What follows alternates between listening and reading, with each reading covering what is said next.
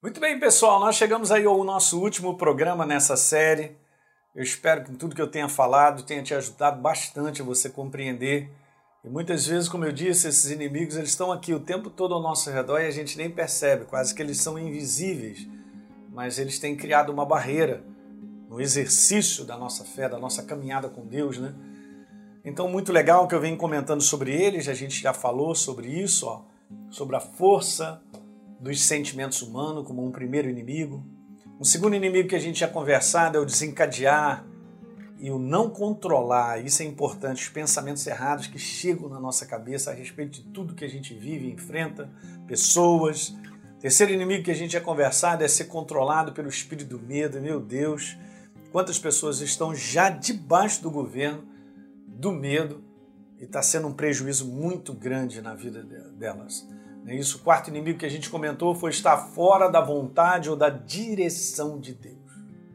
Legal? Comentei sobre isso. É importante a gente estar afinado e perceber aqui que Deus tem me colocado, é nesse lugar, né? é dessa maneira que Ele quer que eu caminhe. Ele me liberou para cá, para lá. Nós temos que estar, todos nós, tá?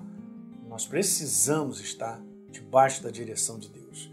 Como quinto inimigo que eu comentei no último vídeo, é a falta do conhecimento revelado da palavra, porque a gente não está dando a primazia da ação do Espírito Santo em nós e nós precisamos ser cheios do Espírito Santo, batizados com o Espírito Santo, orando em línguas de maneira contínua, porque edifica o nosso espírito, para que a gente possa ter revelação da palavra na nossa jornada, diante de tudo que a gente enfrenta, porque é dessa maneira que é preciso. E por último, um sexto inimigo, para a gente terminar esse último vídeo, é falta da compreensão da interação de fé com paciência. Rapaz, as pessoas começam crendo em Deus, crendo, vão crendo, aí passa uma semana, duas, três, um mês, ah, três meses, cinco meses, seis meses, e a situação ainda não veio, não foi resolvida, a promessa ainda não chegou e tal, e aí as pessoas desistem.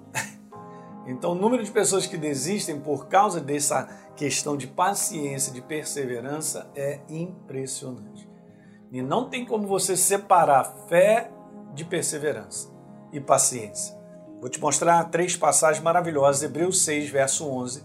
Desejamos que cada um de vocês continue mostrando até o fim. Olha, coloquei em laranja, olha aí, continue mostrando até o fim. Continue mostrando até o fim o mesmo empenho para a plena certeza da esperança, da expectativa, da fé, para que não se tornem preguiçosos, mas imitadores. Falando para a gente, hein? imitadores daqueles que pela fé e pela paciência ou perseverança herdam as promessas. Então eu não herdarei promessas se eu não compreender que há uma interação fantástica da minha expectativa junto com perseverança. Olha o verso número 15, o exemplo de Abraão. E assim, depois de esperar com paciência, com perseverança, Abraão obteve a promessa. Então, se foi assim com Abraão, se Deus escreveu que esse é o processo, será diferente na minha vida? Então, gente, não cai nessa cilada de você achar que você tem um Deus para resolver as tuas situações e a minha de maneira instantânea, como cartão de crédito, tira ali na hora e resolve. Não funciona isso. Não caia nessa cilada. Deus trabalha com um processo. E processo envolve tempo. Daí a gente entender que a gente não pode abrir mão desse processo. Olha só, Hebreus verso, é, capítulo 10, verso 36. Vocês precisam perseverar. Tá aí, tá, ele mesmo já falou ali. É Deus falando comigo, a palavra de Deus. Hein? Ali, você precisa perseverar.